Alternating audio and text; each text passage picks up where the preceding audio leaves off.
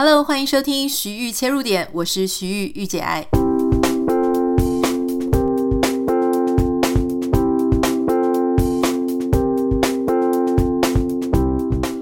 那欢迎你收听今天的节目。今天想要跟大家分享一个，其实我今天没有写笔记哈。通常我如果要讲一些呃比较有结构式的话题的时候，我通常都会自己给自己写一个笔记。好，比方说今天我的一开始我要谈什么，中间要谈什么，后面要谈什么。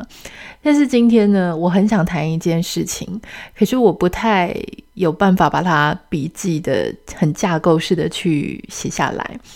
就是最近大家人闹的，不是闹的，应该说议论纷纷的，就是这个哈利跟梅根的事情。有些人说这两个是 H N M，有些人说这两个是哈根大师。总之呢，因为他们离开这个英国皇室之后，所以就嗯。受到很多人的关注了哈，当然很多人就很好奇，说到底发生了什么事情，搞得他们两个一定要离开不可。因为这些公主与王子的这种画面啊，世纪婚礼啊，古堡婚礼，这个我们都还。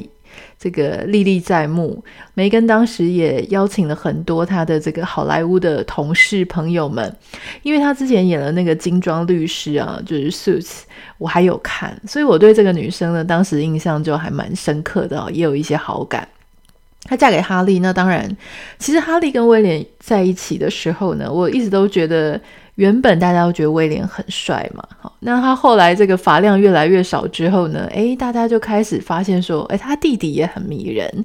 他的弟弟呢，这个哈利就是因为。比较叛逆一点，哈，跑去从军啦，然后感觉跟大家更亲切、更亲民，所以其实当时呢，他娶了梅根的时候啊，大家也都对他非常的喜欢，特别是因为他居然愿意娶这个不同种族的不同族裔的人，然后又是一个离过婚的女性，哇，大家觉得他实在是一个皇室的表率，哈，就是突破了很多窠臼，突破了很多皇室没有办法突破的事。所以，当大家一片看好的时候呢，诶，这个时候，当然英国的小报后来原本他们其实也对梅根还不错哈。一开始，因为当然凯特出来的时候呢，大家很喜欢凯特。那凯特的，因为我自己是一个皇室迷哈，所以我就是我还有订阅他们的 Instagram 的账号。那那个时候呢，其实一开始凯特出来的时候，大家就说她很有戴安娜的风格，很有她的风范，她的穿衣服，她的进退应对进退其实都很得意。那当然，这个英国的媒体是一个这样的特性哦，就是说他喜欢你也不会喜欢很久，他就会开始讲一些你的坏话等等的。所以后来他们也开始讲一些凯特啊，凯特的妹妹琵琶，我是怎么样处心积虑的想要嫁到皇室。那后来他也生了孩子之后呢，诶，梅根的出现让这些英国的媒体转移了焦点。一开始也是非常的喜欢梅根，后来呢，诶，这个到了最高点之后，好了，开始要毁神了，所以他们就开始讲啊，梅根的这个各种八卦了哈，就是开始修理他。好，但是这些因为。大家一开始也许对媒体还很稀奇，觉得说啊，媒体讲的一定有几分可信度。可是后来呢，呃，大家因为几次洗礼之后，所以大家对这个媒体的所讲的话的可信度其实就越来越打折扣。不过事实还是会发生嘛，就是说我们虽然不用听媒体怎么讲，诶，可是确实这个哈利跟梅根他们就要求。要离开皇室，要去过他们自己的生活。其实一开始，我当时听到这个事情的时候，我觉得，诶，他们还有蛮有 guts 的哦。我就觉得说，其实是啦，就是你，你因为这个哈利他的排序也排得很后面嘛，哈，所以基本上怎么样轮都轮不太到他，因为你还有这个查尔斯王子，还有威廉，还有威廉的儿子，威廉的女儿，哈，所以其实他已经算蛮后面的了。那如果说你基基本上你也没有可能会当接下来的继承人，好，那你又天天都必须必须要，就是因为你是查尔斯的其中一个儿子，所以你就必须要常常就要出来，哈，确实我觉得那也没什么必要。那尤其后来大家对他老婆也是不是很友善，我觉得他们要到美国啊，到加拿大什么的，如果说他们就不再跟英国皇室拿钱，哈，就不再拿人民的纳税钱，大家。就是责任义务聊一聊，其实我觉得这倒也无可厚非。不过最近因为他们接受这个欧普拉的专访的时候，其实他还没有公布他要讲什么，只是说接受欧普拉专访。好，当然欧普拉他有，嗯，这个节目的行销人员一定就是有讲说什么震撼发言控诉皇室。我还没有看到那个完整的内容的时候，我其实心里就很不解。好，就是说，你知道，因为。当年你嫁到这个皇室的时候啊，我觉得你一定是有心理准备，这个你要嫁去的多么的深宫，哈，多么的呃，你一定没有办法控制，你没有办法再这么自由。我觉得这个梅根她也离过婚了，她也是一个三十七岁的女性，她一定心里是栽栽哈。那还有你，好歹也有看过《Crown》吧，对不对？那怎么会什么都不知道？那我那时候其实刚开始，我惊讶的事情是说，哈。你居然要去接受欧普拉的访问，好，那如果说今天如果是以我的立场，好，不管我有再多的不开心，在这种节目里面呢，我基本上还是会大事化小，小事化无的，告诉大家说，我只是会想要告诉大家，我不是被赶出来的，好，因为我相信他一定在好莱坞一定会被奚落，说你是不是被赶出来啊？哈，那只要大家知道说我仍然是受到皇室爱戴的，我不是被赶出来，我还是他们很珍惜的一份子。那也就好了，可是没有想到，他确实在他的言谈之中，哈，就是后来不是有这个全文嘛，他确实就是，你就知道他是抱怨的，哈，然后甚至是就是干了他这个。这个嫂嫂一个拐子，然后呢又讲别人对他什么种族歧视啊，猜他小孩的肤色。我那天看到一个新闻，就是有一个有一个人，我忘记是谁了，他在讲说，其实今天就算你嫁给一个白人，或是你嫁给一个其他肤色的人，你旁边的人也是会很好奇你的孩子，甚至你自己都很好奇你的孩子肤色是怎么样哈。所以其实有时候就是看你怎么听啦。也许当你很介意的时候呢，哎。别人怎么讲都是很恶意的，当然我们也不是当事人，说不定别人真的很恶意哈。不过话又说回来，这些事情呢，当然都是我们不是当事人，我们没有办法知道说他有受到多大的委屈。可是我今天想要讲两件事情哈，这个当然是从这件事情衍生出来的一个想法，但我不是在指说没跟他一定怎么样哈。第一件事情呢是，当我们就是离开了一个家庭，好，离开了夫家，我们想要过我们自己的生活的时候，不管是你是离婚呢、还是说你就是出来独立之后，我到底应该要怎么样去陈述属于我自己的故事呢？哈，我常常看到很多。这个离过婚的啦，在感情上受伤的人，他们会在自己的社群媒体上，或是在公开的节目上面，不停地痛诉对方对他们如何如何的恶劣。其实我常常要讲一件事情，就是我觉得我们作为公众人物，或是作为一个有粉丝的人、有观众的人，我觉得这个其实是上天给我们一个非常珍贵的，然后这个社会上赋予我们一个。特权啊，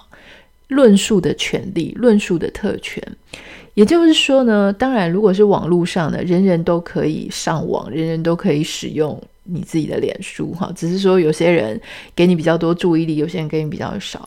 可是今天如果是大众媒体，就是电视媒体、广播媒体哈，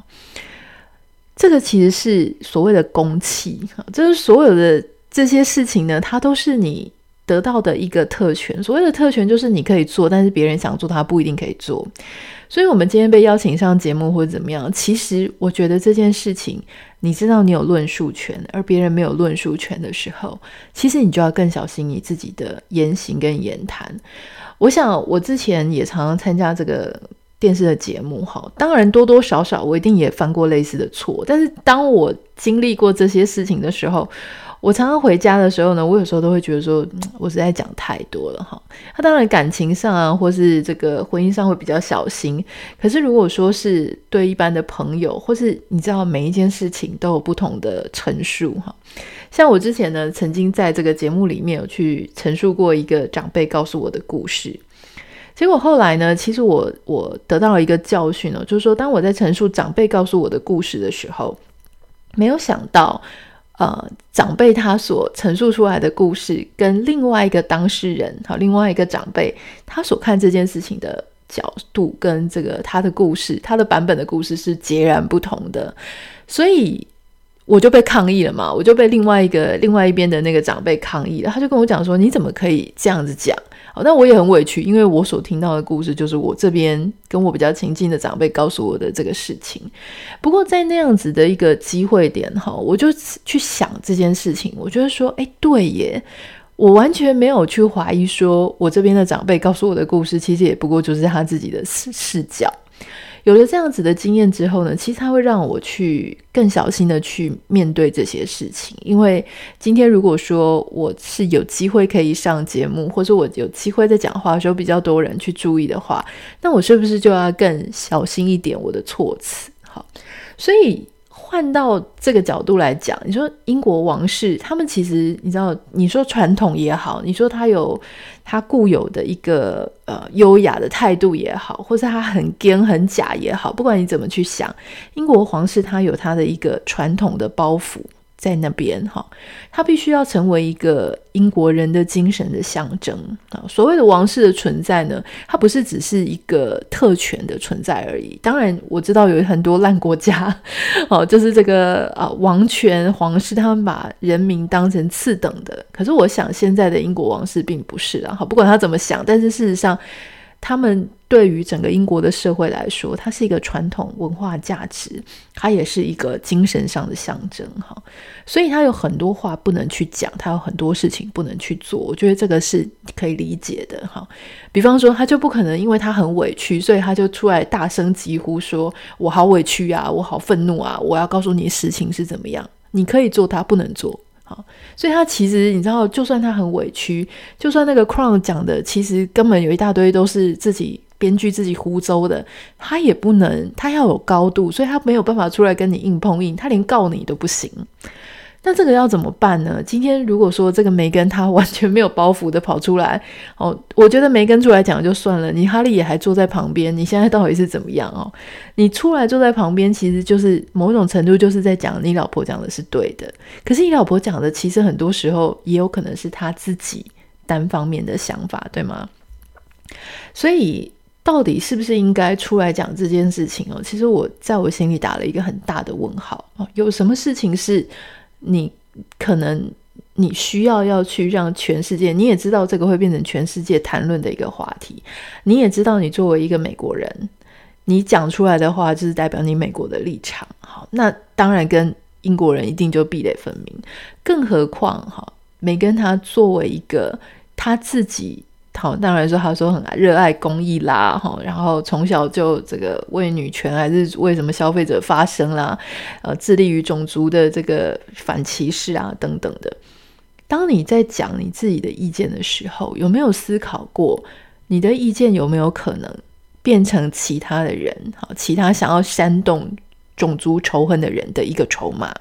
变成其他人的一个借口，或是变成其他一些希望王室倒掉、王室废除的那些人，他们的一个很合理的理由。如果今天你希望做的事情是消弭种族的问题，你能不能够？仍然持续带给大家一个希望，因为我现在感觉他他所说出来的话了，我们就从那一个访谈的当中他所说出来的话，特别是哈利还在讲说哦，他们这个皇室早就跟他断绝关系，断绝经缘，好险他有他妈妈给的钱，不然他们撑不过去。我跟我先生在电视前面看这一段的时候，我们简直是傻眼哎！我想说你是有多妈宝，你要讲出这种话？你当初想要脱离皇室，你不想要进皇室？成员所应尽的责任的时候，你就应该要有骨气，自己独立出来啊！你怎么会想说人家还会给你钱？那梅根他说他的孩子没有办法当王位继承人，那当然不行啊！人家的规定法规法法律规定就不是这个样子。第一个顺位他们是长子继承制，好，就是说，所以威廉的孩子，他的女儿那些才会是前面的顺位嘛，好，所以。当然我，我我必须要再次再次强调，就是说我也不是英国的这个皇室专家，我也不是就是说这个跟着他们一起在在生活，所以我没有办法说我自己了解很多。但是从这些角度上面去看哈，你会觉得说每个人在很多情况下都觉得自己很委屈，但是去跟公众抱怨，好就是。去大肆的去张扬自己的立场、自己的想法，然后让不相干的人来看这些事情，它是不是一个最有智慧的处理方式呢？好，我不太确定是不是啦。另外就是说，当你希望能够弭平种族的问题的时候，你希望种族之间不要对立，可是有时候你在做的事情，其实恰恰好是那个挑起对立的种子。也就是说，今天你可不可以分辨说，你自己所遇到的事情是不是一个个案？如果你今天在里面遇到的是一个个案，有人他确实有种族歧视、种族问题，你能不能在个人层次上去把这个问题处理完，好处理掉，或是去解决、去改变对方对你的想法，而不是说。就是把他整个公诸于世，然后渲染，就是说整个皇室对黑人是歧视的，对不同种族是歧视的，所以我们来反抗他们吧，我们来打倒他们吧。你想要的东西是这样吗？你当时嫁给那个王子，你说你对你的夫家完全都没有了解，这是真的吗？我们平常在谈恋爱的时候，都已经会去 Google 我们这个恋爱对象他的名字，因为你你好奇他嘛，你好奇这个跟你暧昧的人是谁。那何况你谈恋爱的对象是个王子，是全世界最有名的男人之一，好，最有名的家庭之一，你怎么可能不去了解他，去 Google 他，去了解说他跟你求婚之前有那个预兆的时候，难道你没有好奇嫁到皇室会怎么样吗？所以说什么一无所知，完全不知道，我觉得这个真的都是太太鬼扯。所以在这个访谈之后呢，我反而对于梅根的印象真的是不怎么好哈。我觉得，我觉得如果说这件事情我们要讨论的这个核心只有一个主题，就是关于责任。你今天做了一个决定，如果你是一个非常年轻，二十岁你就嫁出去了，我觉得我可以理解，就是说我们可能对世事还不够了解。你今天是一个成熟的女性，你有这么天真到你完全不知道要负责任吗？哈利，你不知道你应该皇室的成员要负责任，你要有相对的待遇，优渥的待遇，不用工作，不用去劳力工作，别人就给你一个爵位，给你一个。啊、呃，生活美好的生活，给你一个尊敬的眼神，难道这些不需要相对的责任跟义务吗？好，所以我想讲的事情就是说，我觉得这件事情我们来看哦，可以从这个能不能够勇于承担责任，承担你做决定之后的负责。来看起，每一个人其实肩头上都有非常多自己的重担。你作为一个父母，你就身上你就背负着做父母的责任；你作为一个妻子，作为一个丈夫，你就身上背着妻子跟丈夫的这个责任。好，你作为子女，当然也是有子女的责责任；你作为皇室的成员，你作为公司的员工，哦，你通通都有责任。所以，我想。所谓一个人的成熟，就是说我能够意识到我的责任，而且我把我该负的责任做好。我不能永远都在拿这个我的自由、我的个体自由、我的喜好来无限上纲。好，当然，我觉得追求自己喜欢的生活、自在的生活、舒服的生活，这是很重要的。可是我们不能什么，你知道吗？就是像小孩子一样，我两者都要，我又要自由，我又要开心，又要爽。这个真的是。我我不觉得这个是很好的哈。那当然，这个礼拜五呢，我想，嗯，因为我不太确定我们礼拜五的时候会不会上刊新的节目，所以我想要先跟你分享，这个礼拜我有看到一个蛮好看的纪录片哈。它呢，它很好笑，它在这个 Netflix 上面，可是它没有。中文的翻译，所以它没有中文的字幕啦，哈。我不太确定台湾它，因为我不太确定 Netflix 上面台湾看到的影片跟美国看到的影片一不一样，但你可以查查看，哈。它的英文名称呢叫做 Pick of the Litter，就是 Pick of the Litter，Litter 是 L I T T E R。就是 L I T T E R，就是 litter，就是一堆，好，就是在这个一堆里面挑一只的意思。那中文呢？如果你上网查的话，哈，大陆那边有它的豆瓣上面好像有它的电影嘛，叫做《崽之抉择》。崽是那个兔崽子的崽，哈，崽之抉择还蛮怪的。好，总之这一部片呢，纪录片还蛮好看的哦。如果你喜欢狗狗的话，我想你应该会喜欢哈。就是他其实是在讲说导盲犬的呃挑选跟训练过程。好，这是里面有一只狗妈妈，拉布拉多妈妈呢，它就生了一胎，生了五只小狗。那你要知道，其实导盲犬哈，其实导盲犬它要能够领导这个盲胞朋友们的生活日常，它必须要是非常有稳定性的。也就是说，当盲胞朋友走在路上的时候呢，它是要能够，你知道，它是不只要带着你走，当你做出错误的决定哈，就是还有车或是还没有还不应该过马路的时候，它必须要懂得反抗你的动作。一般的狗狗，如果你牵着它，它基本上会跟着你走嘛，对不对？但是它必须要懂得，就是反抗主人。我觉得这一点就要非常的聪明哦，这个训练的要很好。那还有，如果说你前方有一个车子来的时候，它应该要怎么办？要把你拉到反方向。然后，如果说有路边停着车子的话，该怎么办？哈。那如果要过去这个地下道啊，过这个车站的话，那到到底应该怎么办呢？所以这只狗它必须要非常稳定，特别是路上如果有其他狗或者有一些好吃的，它还在工作中，它不能有流露它原本狗的习性，就是哇直接跑去。那那这个盲盲胞朋友怎么办了哈？所以这种狗呢，它其实是千挑万选的。如果一只一窝里面哈。他他们会就是一开始的过程，就是他们会先在狗狗一岁一岁半之前，先交给别人去养。他在养的时候，当然就要帮他建立起一些好的狗狗狗的生活习惯。之后呢，诶，他就必须要开始一岁半之后就要开始接受训练。在接受训练的时候呢，这个专业的训犬机构啊，导盲学校，他们就会发现有一些狗狗真的是很过动，没有办法训练，呃。没有办法成功变成导盲犬，就它的天性不适合，那他们就会说，哦，他必须要必须要去做一个 career change 的，就是说他的职业必须要调动哈。那当然没有办法变成导盲犬的狗狗呢，或许它也有可能有其他的一些。工作，比方说他会去陪伴这个 PTSD 的一些朋友，或是像有一些自闭症的孩子，哈，他们有可能被训练成别的功能，好。但是如果说是这个继续要走导盲犬之路呢，你就必须要过好多的训练，过好多的考试，所以最后这个一窝里面呢，有可能一只都没有办法被训练成导盲犬。好，但是在这一个纪录片里面呢，诶，很幸运，最后是有的，好，就是没有全部啦，但是最后是有的，所以它是一整个导盲犬训练过程，虽然没有中文字幕，但是有英文字幕，所以如果你不介意，哈，也也想训练看看自己的听力跟英文能力的话，其实你可以在 Netflix 上面找这一部叫做《Pick of the Litter》，哈，在这一窝里面去。抓啊，不是去抓，就是去培训这样。中文的大陆名称叫做“崽之抉择”，崽是兔崽子的崽哈。嗯，我觉得这是一个很很温暖，然后你会觉得看得很开心的狗狗的片。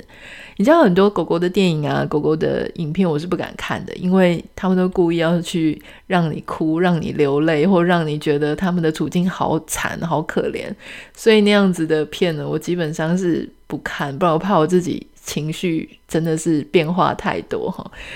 嗯，不过这一部你放心，这部很好看，你可以让你。多看看拉布拉多好可爱的样子，然后可以让你多了解一个不同的，呃，世世界上一个不同的事情。好，那今天的节目就先到这里为止。我不太知道今天的节目呢，跟你想的一不一样？可以一样的话很好，不一样的话呢，诶，也欢迎你可以跟我分享哈。我觉得很多时候我们在看事情的角度啊，一定都带着我们自己的观点，所以差异并不是什么坏事哈。但当然共鸣是很棒啦。那我也都很欢迎，我们其实只要去偶尔去训练说。我们在看事情的时候，能够培育出自己的想法、自己的观点，以及为什么我们讲得出来一番道理。我觉得那对我们大脑都是很好的训练。然后我们也学习尊重大家不同的想法跟思维。嗯，好，那今天的节目就先到这里为止喽。呃，如果你有什么想要跟我分享的话呢，可以欢迎你可以私讯到我的 Instagram 账号 Anita 点 Writer A N I T A 点 W R I T E R。然后啊，也欢迎你可以在我们 Apple Podcast 上面留下五颗星给你的留言。对了对了，那个我我们的这个下载量呢已经突破三百万了，非常开心，谢谢你，谢谢在这个 Podcast 的路上有你支持我。那我也把这一段路上的这个，我知道很多人想要做 podcast 节目，或是不太知道怎么从何下手。那有一些朋友们，我知道说，因为自己会害羞啦，哦，觉得说，嗯，一个人好像，呃。不觉得会怕怕的，所以就会想要找朋友来主持。可是我的经验是呢，其实双人并没有比较简单哈。双人有时候会让整件事情非常复杂，在主持的好听的程度呢，还有聚焦的程度，有时候也是一个挑战。那还有就是说，有一些人是有一些朋友是因为。想要发展个人品牌，那觉得说，诶 Podcast 好像可以躲在麦克风的后面，哈，觉得自己可以隐藏起来。可是我想告诉你的事情是，所有的媒体里面没有比 Podcast 更加透明的。为什么呢？其实我在我自己的个人品牌，呃，Podcast 节目制作班里面有讲到，哈，就是说，因为其实 Podcast 它没有办法，你虽然会有大纲，哈，你会有讲稿。你不可能全部都是照着上面去讲的。如果你就一直照着呃你的脚本、你的大纲去念、去去诠释的话，你的节目可能不会那么的自然或是好听。所以大部分的时候呢，我们其实会最重要的事情是去组织、去训练你怎么样把你大脑所讲的、所想的，去把它从嘴巴讲出来。那很多的填空，很多要补充在你的大纲、你的脚本之外的那些内容，其实就真的是你的大脑里面的，你知道，你平常的灌溉，你平常的一些内容，还有你的心态怎么想，你的价值观怎么样展现。所以，其实这种东西反而是你没有办法。